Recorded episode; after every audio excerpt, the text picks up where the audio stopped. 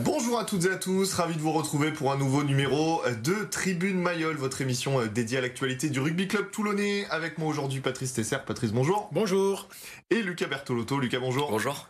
On va discuter ensemble de l'élimination du RCT en Coupe d'Europe. C'était après la, la, défaite à Glasgow vendredi soir. Le RCT qui ne jouera pas euh, la Challenge Cup, a hein, éliminé complètement des Coupes d'Europe. On débriefera les actus de la semaine et on parlera de la réception de La Rochelle. Tribune Mayol, ça commence maintenant.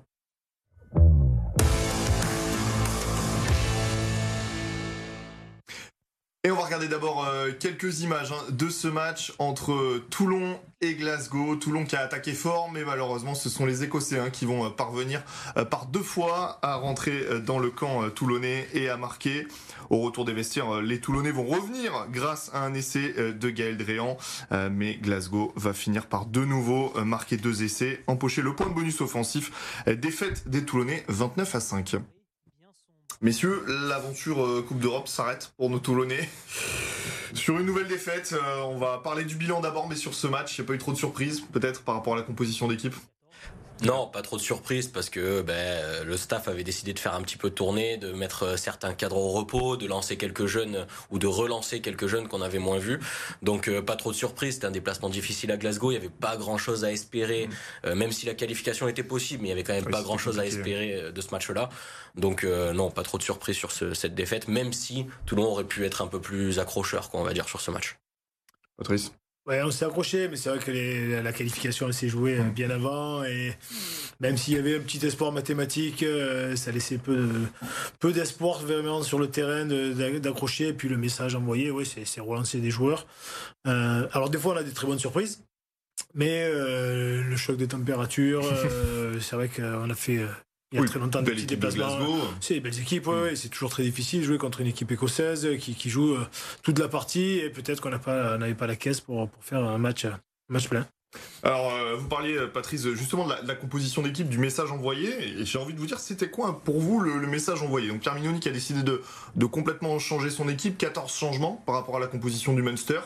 Euh, qui n'avait pas été un, grand match non plus pour les Toulonnais. À votre avis, est-ce que c'était euh, faire jouer du sang frais? Est-ce que c'était une sanction pour ceux qui n'étaient pas sur la feuille de match? Est-ce que c'était relancer les joueurs? Comment vous, vous avez vu cette compo et comment vous l'avez analysée Oh, il y a certains joueurs, euh, je pense, qui euh, peuvent tirer leur épingle du jeu et puis euh, espérer jouer la semaine prochaine contre La Rochelle. Je mm. crois qu'il y avait l'envie de, de, voir d'autres joueurs et on verra que selon la composition de La Rochelle si les 14 absents et les changements étaient soit des sanctions, soit seulement des, des, mises au repos. Mais je pense qu'il y a des joueurs qui, qui peuvent intégrer le, le, groupe parce que le, match du Monster, celui-là, il y avait vraiment une ambition de, de victoire. Oui.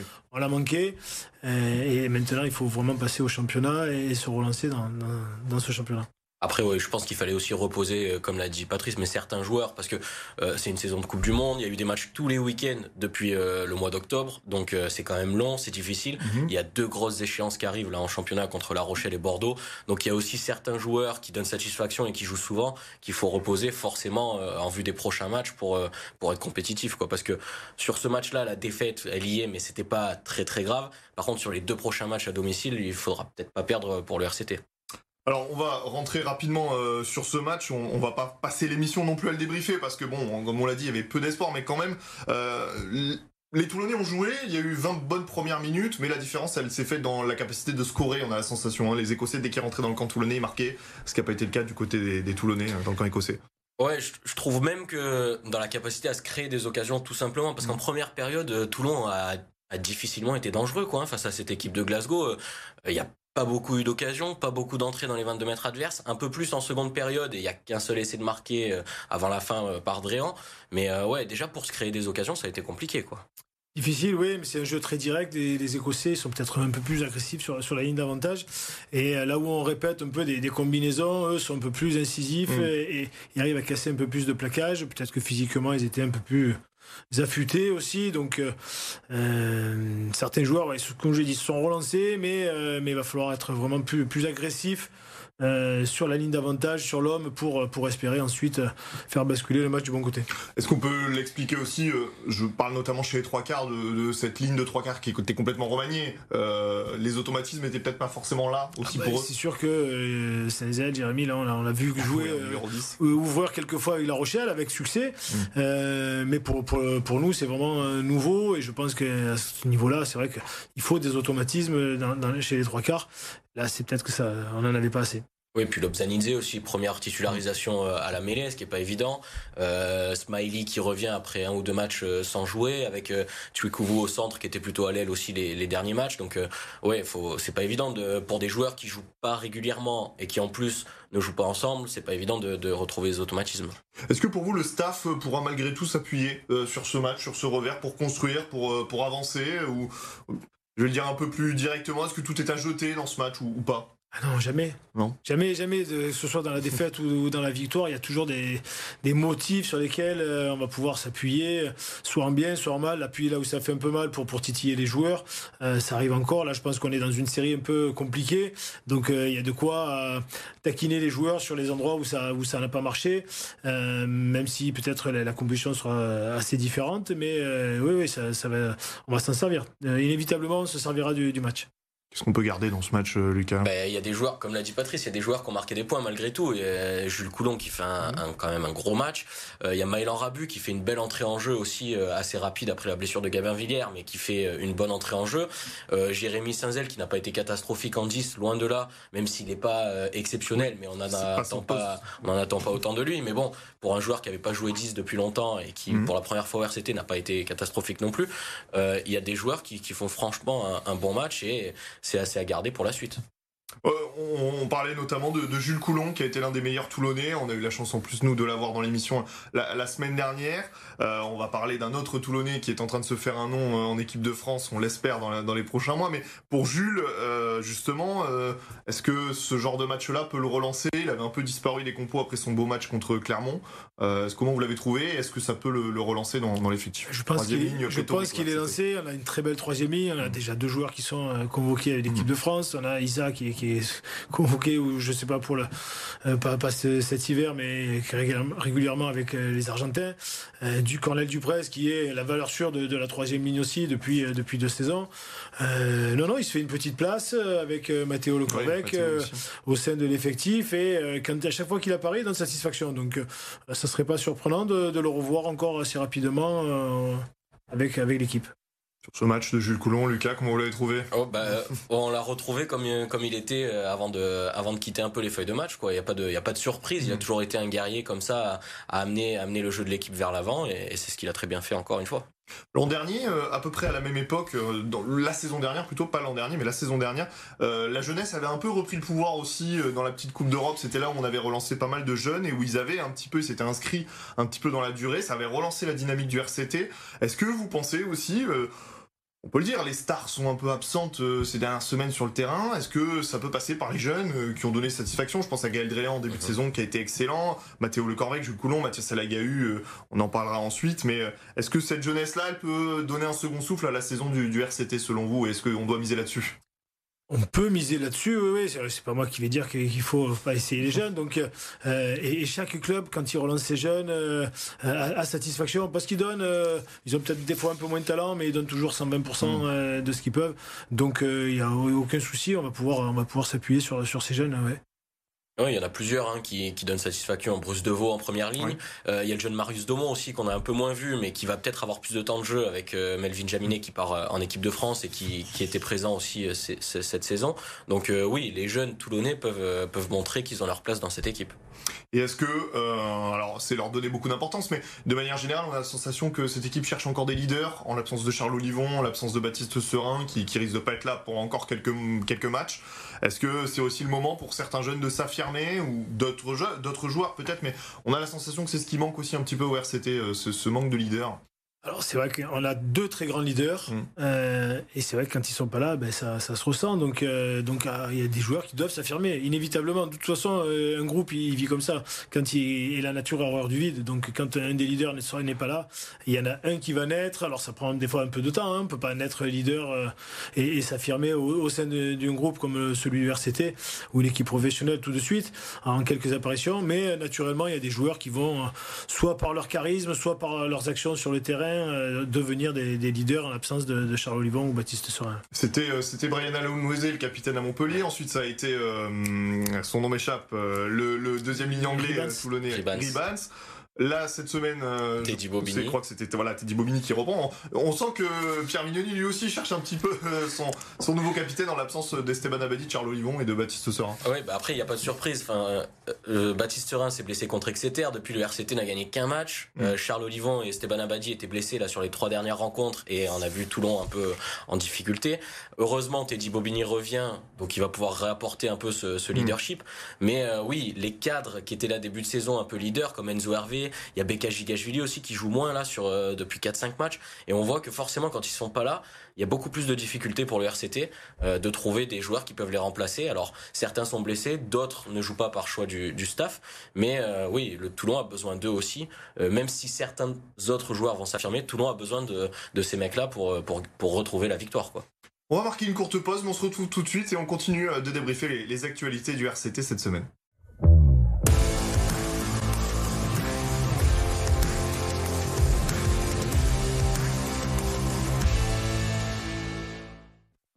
De retour dans Tribune Mayol, messieurs, je vais vous poser la, question un petit peu centrale. Quel bilan euh, pour les Toulonnais dans cette compétition de Coupe d'Europe euh, Quel bilan on peut tirer? c'est un peu dur, mais. Ouais, non, on peut mieux faire, mais après, c'est euh, le bilan un peu de, déception parce que deux défaites dans les arrêts de jeu. Euh, alors, c'est peut-être notre niveau euh, actuel, malheureusement, et, de pas pouvoir tuer le match et, conserver la, marque. Mais deux défaites dans les arrêts de jeu qui, qui grèvent un peu les, deux derniers matchs où on, aurait pu beaucoup mieux figurer, mais c'est vrai que le cœur était, était un peu mm. moins présent. Ouais, Patrice l'a dit, les deux Autant sur les deux premières, les deux premières défaites, c'est dans les arrêts de jeu, donc on peut se dire que c'est dommage, mais que Toulon y était. Par contre, sur les deux dernières, c'est un peu plus inquiétant quand même, parce que Toulon prend une, se fait corriger par le Munster à domicile, là perd largement à Glasgow, et c'est pas le même scénario, donc c'est un peu plus inquiétant. Mais euh, c'est dommage de ne pas avoir au moins gagné un seul match sur mmh. cette campagne de Coupe d'Europe. C'est la première fois dans l'histoire du RCT qui ne gagne pas un seul match en Champions Cup depuis sa qualification, sa toute première qualification. Et donc c'est ça qui est dommage d'avoir euh, aussi mal figuré dans la compétition parce qu'il y avait quand même euh, au moins une place en Challenge Cup peut-être à aller chercher, euh, même si les deux premiers matchs ont été perdus dans les arrêts de jeu. Quoi. Et justement, ce qu'on entend beaucoup, c'est même de la part des joueurs du staff, c'est on n'est pas au niveau, on a compris voilà quel était le niveau Coupe d'Europe, on n'y est pas encore, mais la question c'est qu'est-ce qui manque pour vous? Qu'est-ce qu'il a manqué au RCT pour ne pas perdre dans les arrêts de jeu, pour ne pas se faire corriger contre le Munster justement? On va mettre ce match de Glasgow de côté parce qu'on a bien senti que ils avaient déjà la tête ailleurs entre guillemets à ce moment-là, mais sur ces trois premières journées, qu'est-ce qu'il a manqué au Toulonnais pour vous? C'est euh, pas grand chose, mais. Il a manqué euh, les leaders. Hmm. Baptiste Serin euh, et Toulon est en tête au moment où il sort. Hmm. et indéniablement on l'a vu sur la fin de saison dernière il était très en forme et il a pu il a pu postuler pour l'équipe de France et ça a apporté le, RCT donc il manque véritablement des, leaders de jeu des leaders de vestiaire là qui qui, amènent l'équipe en avant.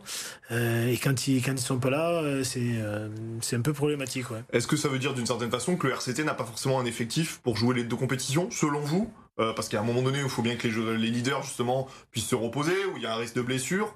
Est-ce que pour vous, c'est aussi une profondeur d'effectif qui est pas assez importante pour jouer les deux compétitions? Ben, Ce qui est compliqué, c'est que c'est une année de Coupe du Monde. Donc, mmh. euh, les joueurs ont joué énormément de matchs. Ceux qui étaient à la Coupe du Monde, euh, alors ceux qui n'y étaient pas, ils ont dû faire deux préparations euh, pour la saison, une première en été, une deuxième en octobre. Et ceux qui étaient à la Coupe du Monde ont joué au moins 4-5 matchs chacun, ce qui est pas évident quand ils doivent revenir. faut qu'ils se reposent, mais aussi qu'ils jouent pour apporter leur, leur expérience à l'équipe.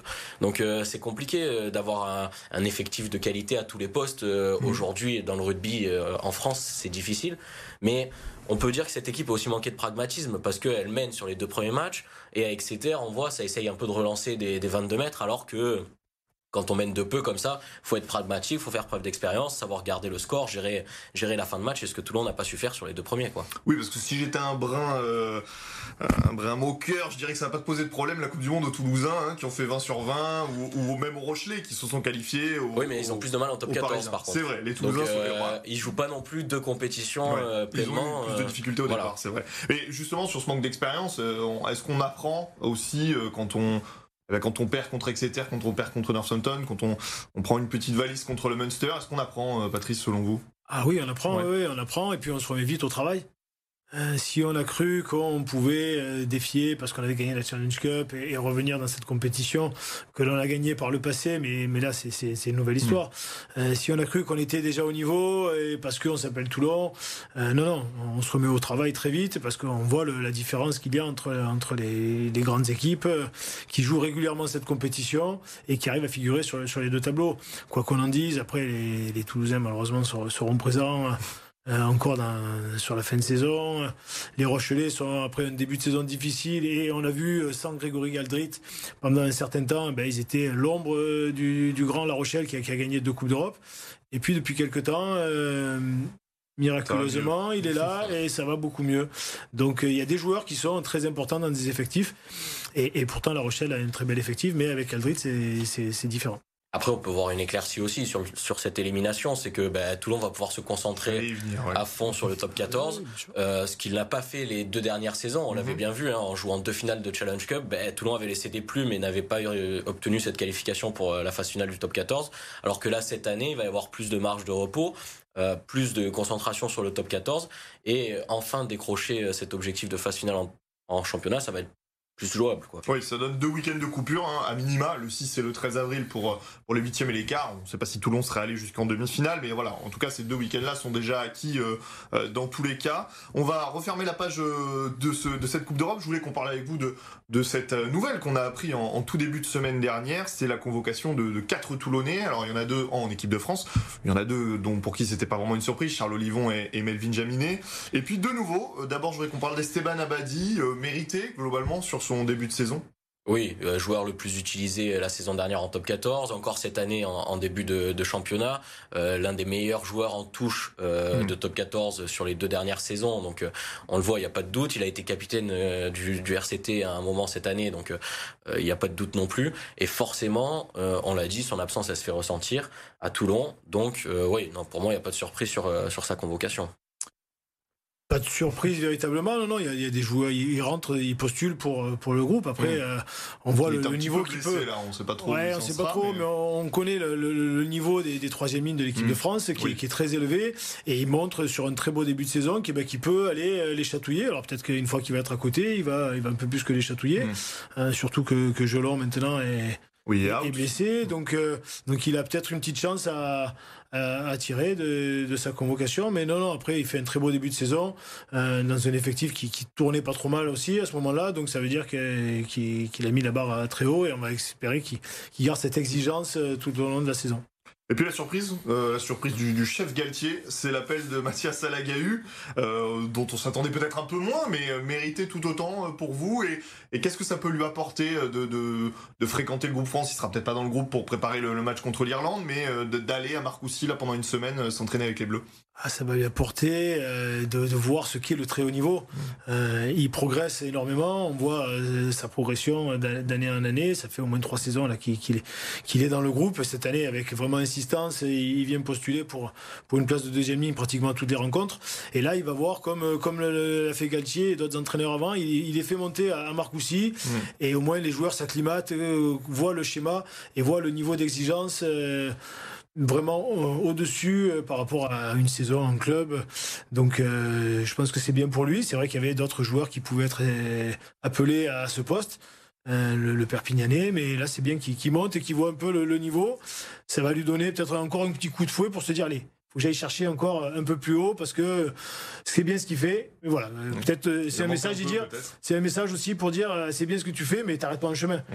Euh, tu as le potentiel. je pense qu'ils ont détecté un potentiel pour aller au dessus. C'est pas c'est pas juste lui faire plaisir. pour, son début de saison, c'est tu as la, capacité à faire plus, donc t'arrêtes pas.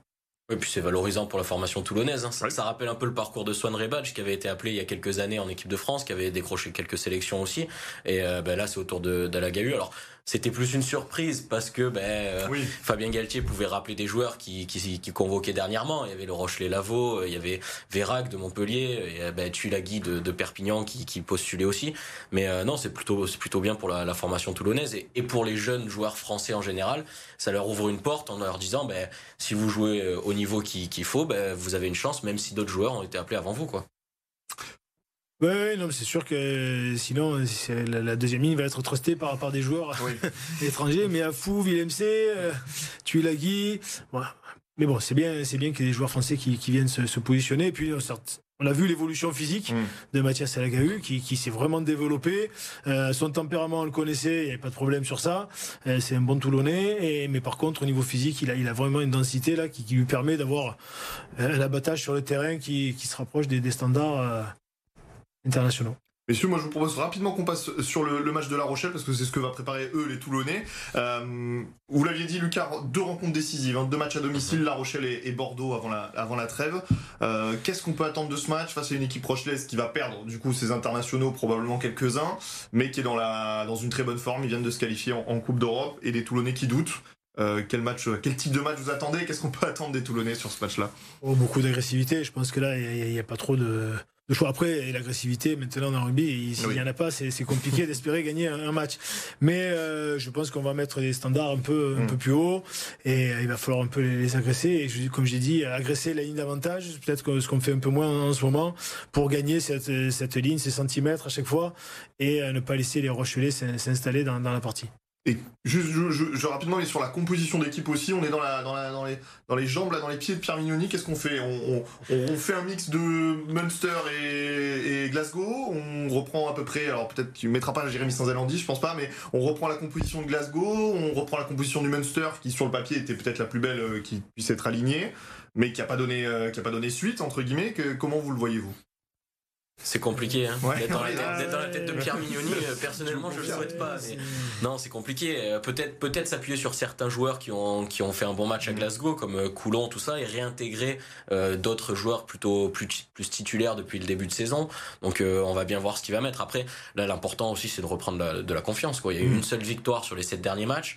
Euh, le jeu n'était pas non plus euh, au, beau, fixe euh, ces, dernières semaines. voilà, parce qu'il y avait eu une victoire contre le Stade Français, mais c'était pas non plus le, RC Toulon des grands des grands jours. Donc je pense que avant tout là, il faut reprendre de la confiance, réapprendre à gagner, même si c'est pas très beau, mais au moins réapprendre à gagner pour se redonner une chance et se relancer dans ce top 14 quoi. On fera le bilan après Bordeaux, Patrice? Ah oui, on va faire le bilan pour Bordeaux. Non, non, mais deux, deux, matchs à la maison, deux victoires indispensables hein, et obligatoires. Il faut rester dans le championnat, dans, dans la course. Euh, c'est un marathon euh, et un sprint à chaque match et un marathon sur, sur la durée. Donc il faut, il faut véritablement gagner pour, pour rester dans, dans, dans la bonne dans la bonne position qui est le RCT au niveau du classement. et puis après, euh, on verra si, si on apporte un peu plus de jeu léché, mais, mais ça va aller ensemble si les joueurs gagnent la ligne d'avantage, ça va aller ensemble. Il va y avoir des, automatismes qui vont se créer. Donc, je, suis confiant. Messieurs, merci beaucoup. Avant de se quitter, nous on regarde les résultats euh, dans les autres sports dans le département.